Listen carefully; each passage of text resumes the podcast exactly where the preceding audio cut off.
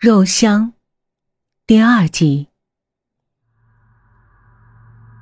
尽德无兄，你在信中说，你早已续弦，并已有三个儿子，实在可贺。想想我，可能真要孑然一身一辈子了。是的。你心中的猜测没错，我永远都忘不了月香。他的眼睛，他的笑，他的身体。十年前，他死在昆州，就在这间房间里，我永远都无法摆脱他，永远。这十年来，虽然我一个人过，但是我养了许多猫，二十多只，其中还有波斯商人高价卖给我的那种，两只眼球不同颜色的猫。这些猫陪伴了我十年，就好像是我的爱人，和这二十多只猫在一起。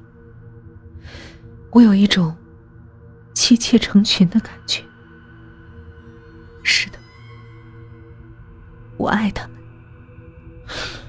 我把他们当做了一群美丽的女人。但自从我家里闹了鬼，奇怪的事情就不断发生。昨天，我的一只白猫失踪。无论如何也找不到。后来，我发现我的厨房里传出了一阵肉香。我已经十年没吃肉。自从战争结束以来，我就成了一个素食者，过着和尚般的生活。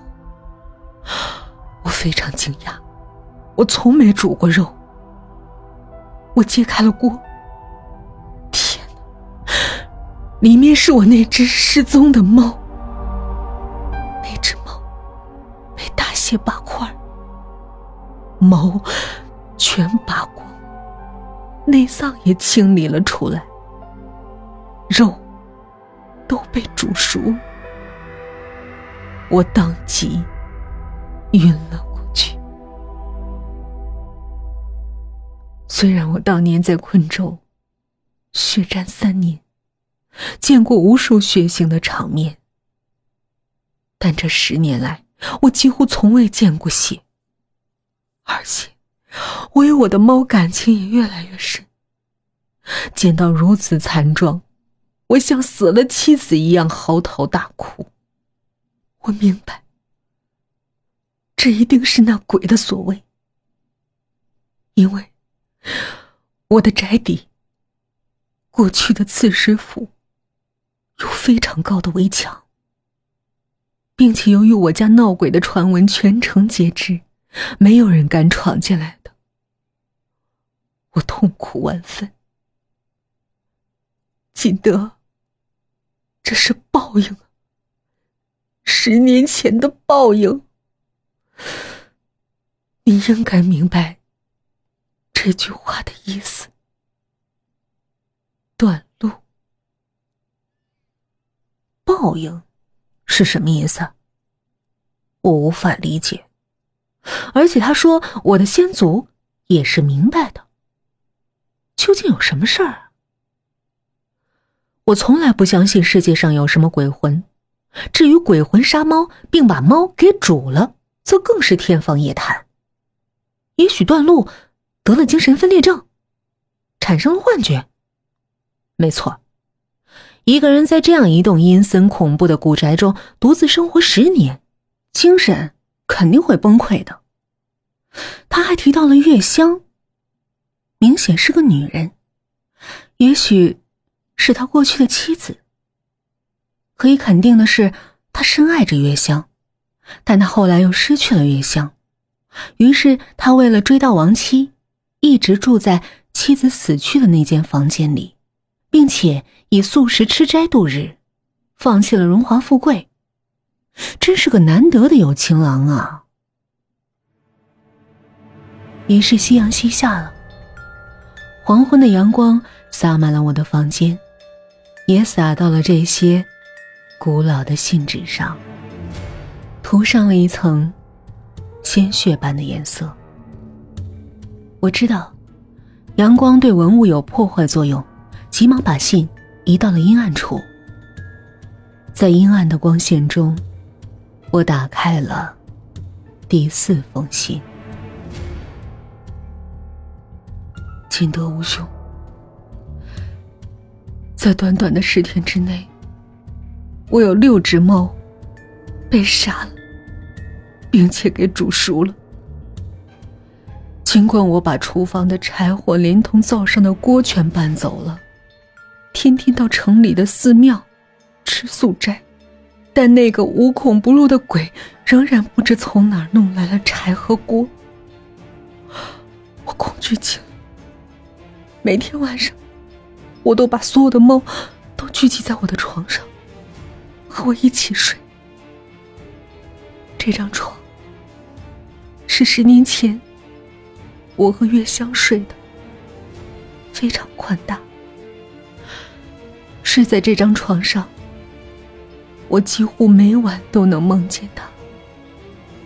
他还像十年前一样年轻、美丽，永远是二十岁。你一定不会忘记吧？当年我和月香是多么恩爱。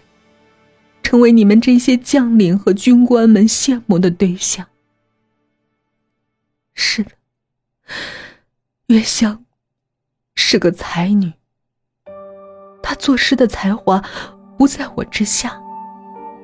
每天晚上，她为我掌烛，我做一首诗，然后我再为她掌烛，她再做一首诗。每次他的诗都比我好，只可惜他生来就是个女人啊。如果月香是个男子，做官肯定能做到宰相，作文也一定会流芳百世。可他又具有女人的一切优点。美丽、娴熟，对我体贴入微。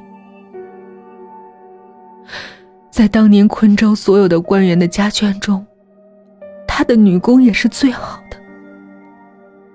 我清楚的记得，金德兄，你的妻子还曾专门向月香请教绣锦屏的技巧。如今。一切都过去了，他们都已不在人世，你我也都不问正事。当年他睡的位置，正睡着一群猫。